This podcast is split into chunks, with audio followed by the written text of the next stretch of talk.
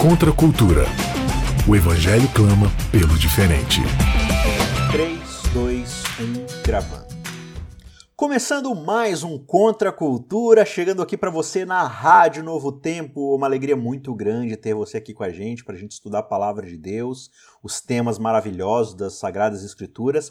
Estamos numa série toda especial, 18 oitava série, 18 temporada já do Contra a Cultura, nessa temporada que se chama Bíblia.edu. O que a Bíblia, o que a teologia, o que Deus tem a nos dizer sobre a educação do ser humano, a edificação do ser humano, através de histórias, de conceitos, através de toda a narrativa bíblica, da teologia, o que, que a gente aprende a respeito de aprender. E hoje a gente vai estudar um pouco, conversar um pouco aqui com os nossos amigos sobre a questão da cosmovisão. Será que cosmovisão é um termo complicado técnico aí de filosofia, de gente que estuda coisa na faculdade? Acho que isso não tem nada a ver comigo, não tem nada a ver com minha realidade prática, né? Eu sou uma pessoa de experiência, de vivência. Eu gosto de viver as coisas. Esse negócio de filosofia, de pensar aí, isso aí não é muito comigo não.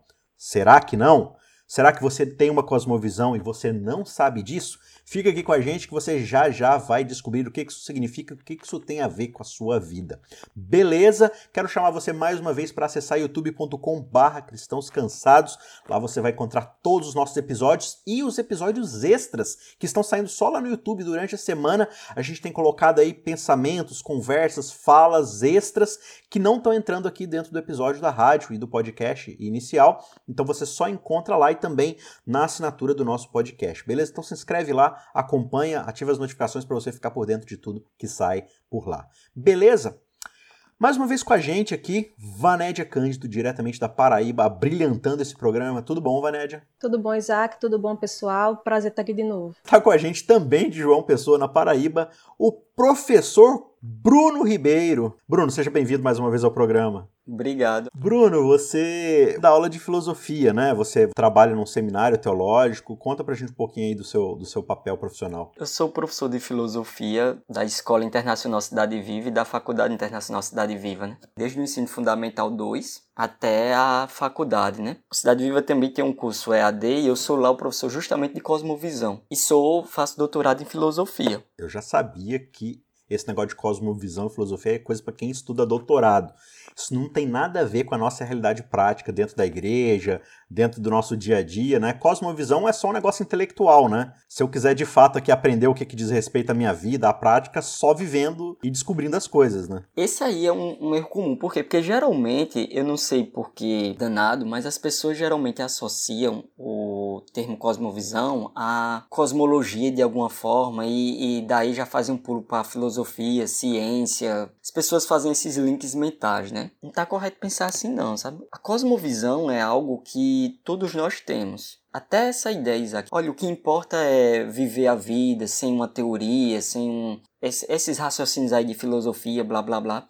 Até isso faz parte também de uma visão de mundo. Até isso faz parte de uma cosmovisão. A cosmovisão, em resumo, é um compromisso que a gente tem com a realidade. É uma forma de enxergar o mundo sabe? É um compromisso que a gente tem para enxergar o mundo. Então, esse compromisso, essa forma de enxergar o mundo, eu posso ver, por exemplo, a mão de Deus em determinado ato, ou eu posso ver simplesmente o acaso. Eu posso ver que a vida consiste em eu ganhar bens materiais, ou a vida consiste em glorificar a Deus. No final das contas, mesmo que a pessoa aqui nunca tenha ouvido falar da palavra cosmovisão, mas é a cosmovisão dela que vai determinar se a vida dela é para ganhar dinheiro ou é para glorificar a Deus. Se a vida dela é um conjunto de acasos ou a vida delas ela consegue ver a mão de Deus guiando a, a vida dela, a existência dela. Quer a pessoa queira, quer não, é, ela tem uma cosmovisão.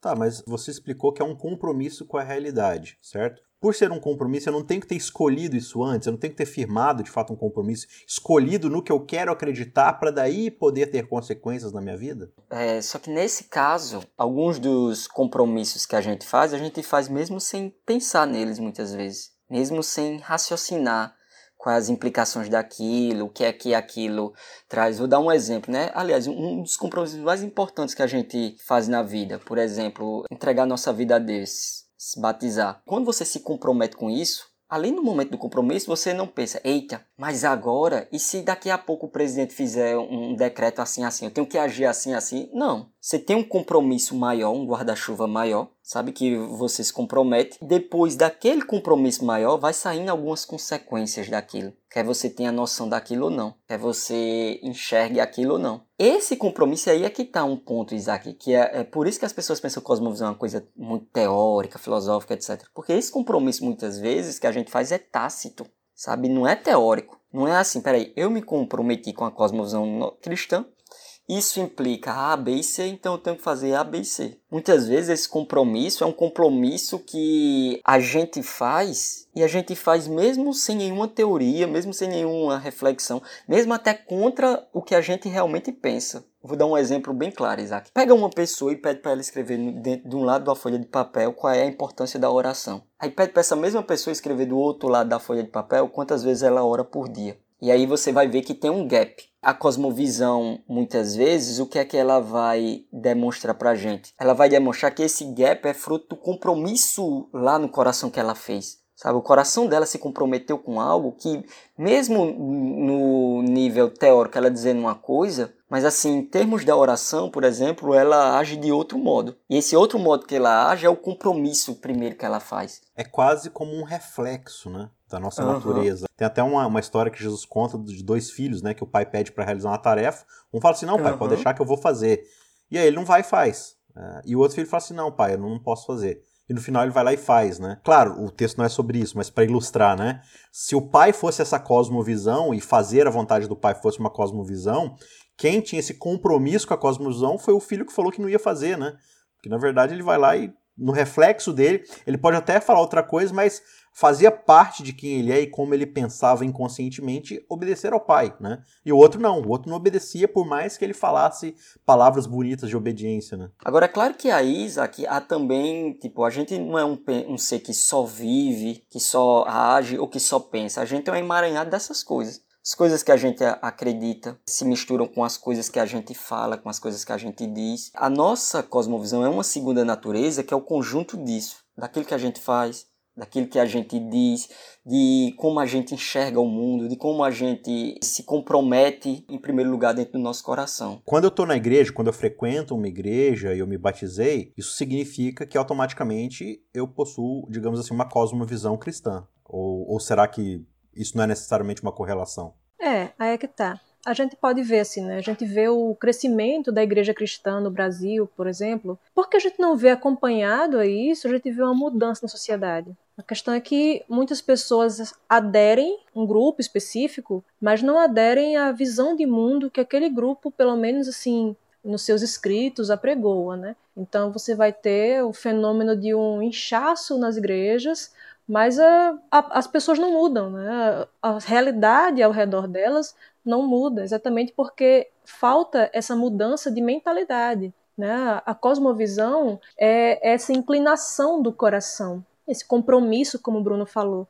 Então, o meu compromisso, assim que eu nasço nesse mundo, depois de Gênesis 3, é um compromisso com comigo mesma, né? Um compromisso, é uma inclinação que é tendente contra Deus, sempre contra Deus. E aí, quando a gente tem a conversão, a gente vai ter uma mudança de mentalidade, né? a gente vai ter uma renovação da nossa mente, conforme Paulo fala em Romanos 12, 2. Então, se não há essa renovação, eu permaneço com a mesma cosmovisão, a mesma forma de olhar o mundo que eu tinha quando eu não tinha Cristo.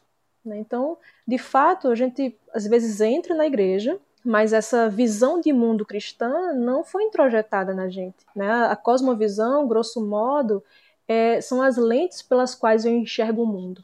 Se eu não enxergo o mundo pelas lentes cristãs, se eu enxergo o mundo, por exemplo, como sendo tudo é, é uma luta de classes. Todas as relações que, que eu vejo na sociedade, patrão empregado, marido, esposa, pais, filhos, eu vou enxergar como sendo uma luta de classes, né? como sendo nós contra eles, como sendo... porque a minha cosmovisão vai me fazer enxergar o mundo assim. Isso aí, né, a cosmovisão marxista enxerga o mundo assim.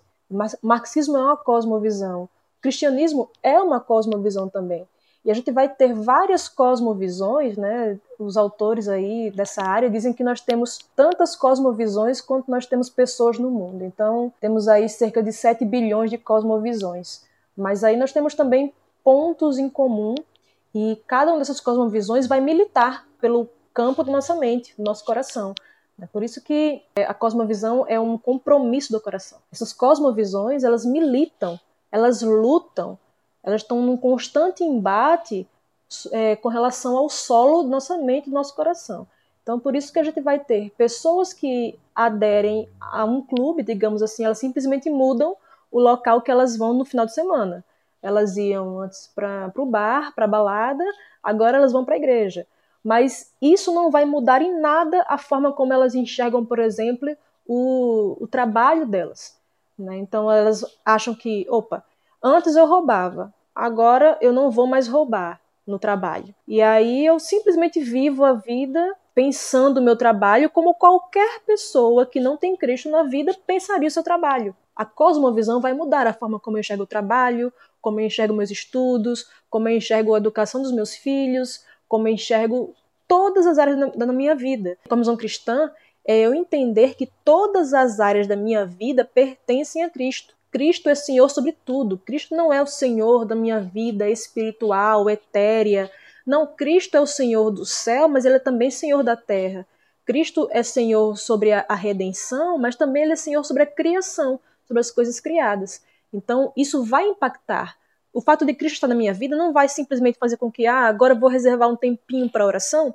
Depois que eu me levanto da oração, eu simplesmente não vou matar, não vou roubar, não vou fazer nada, nada disso, nenhuma coisa socialmente ilícita mas é, não vai mudar a forma como eu penso, como eu enxergo o mundo. Um pensador né, muito famoso chamado Abraham Kuyper, que ele dizia o seguinte: não há nenhum único milímetro no universo que Cristo não possa olhar e dizer é meu. Então, se eu acho que de Cristo é somente meus momentos de oração, minha devoção particular, os momentos que eu estou na igreja, então, na verdade, a maior parte da minha vida não pertence a Cristo. Né? E a gente tem um problema sério como se ele tivesse restrito simplesmente aos meus momentos devocionais, né? Agora falando aí de, de, de, conversão e tal, e pensando, se a gente fizer um exercício, digamos assim, talvez por falta de outra palavra, de regressão, né?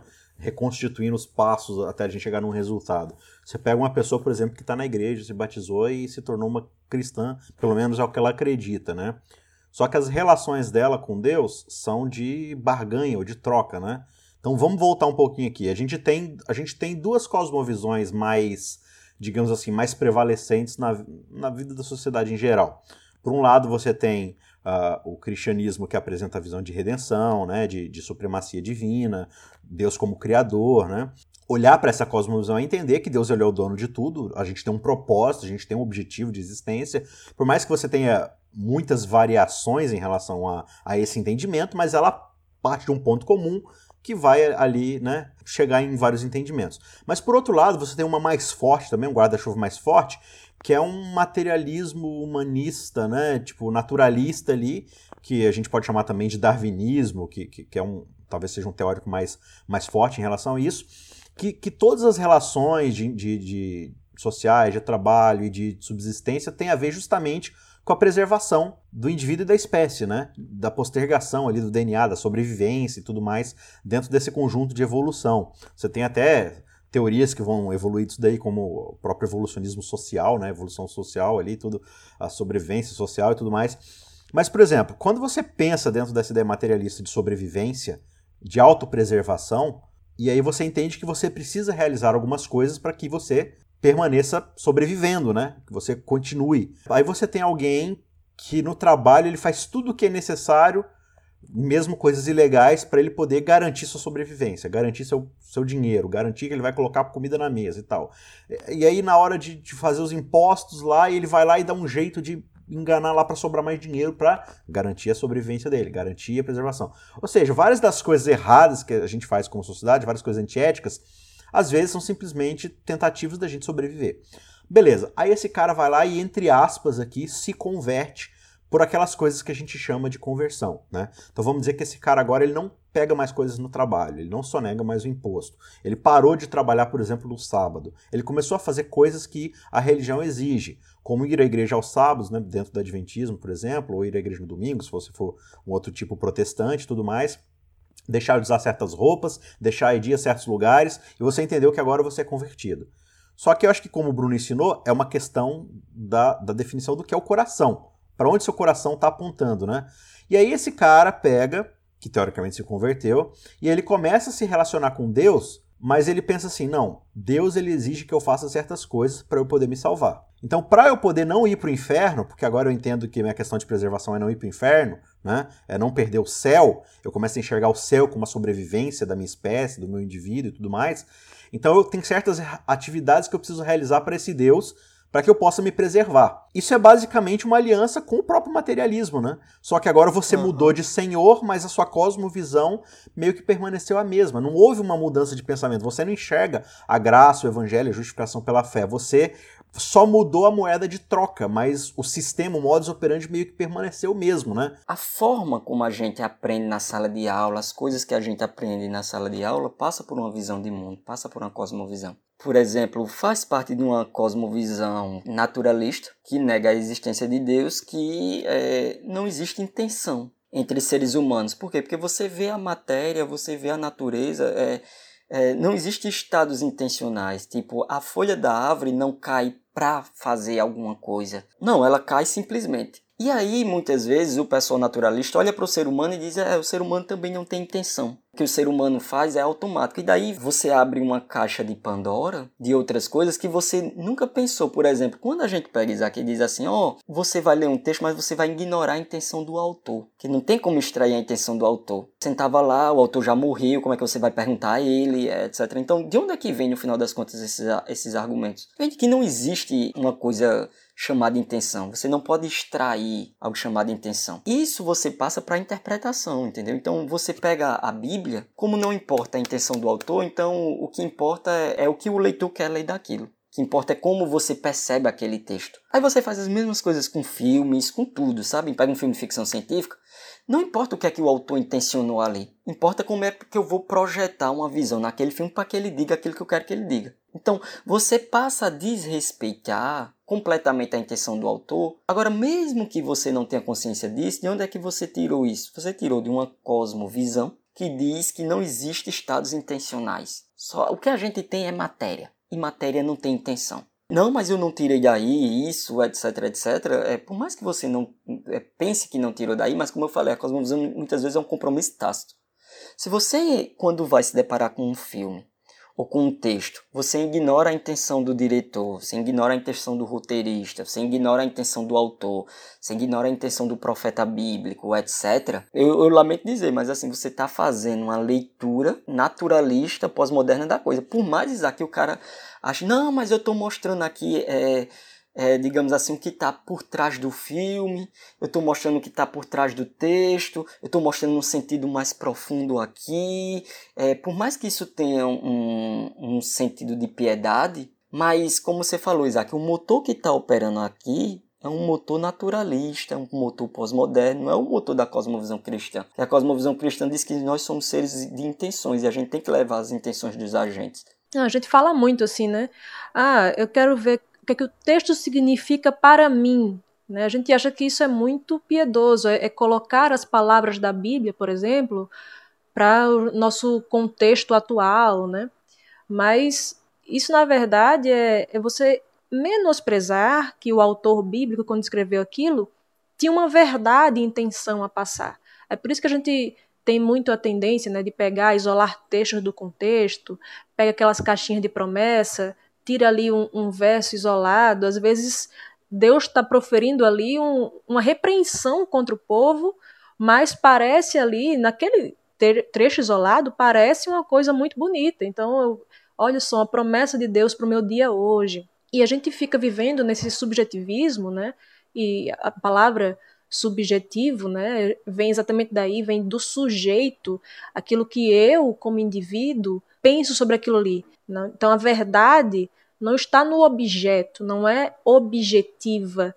Né? Ela está no sujeito, em como se o sujeito lê aquele objeto. E a gente muitas vezes acha, né, como a gente é cristão, a gente, olha, a gente não pode relativizar as coisas, não pode relativizar a Bíblia. E a gente acaba relativizando né, várias coisas. A gente ensina a Bíblia de maneira relativista porque a gente tem uma cosmovisão, a gente comprou uma cosmovisão que diz que não existe intenção nas coisas. Essa questão mesmo que o pessoal está falando agora do, dos avatares do Facebook, né? Você, tá, você constrói ali um bonequinho que é um avatar do Facebook, aí o pessoal está dizendo, olha, não, porque avatar na cultura hindu significa não sei o que e tal. Um demônio, né? O pessoal diz aí. Só que pessoal exclui a, a, intenção daquele uso daquele bonequinho lá, é simplesmente o, a, a, sua face num jogo, né, avatar, né? existe polissemia nas palavras e tudo.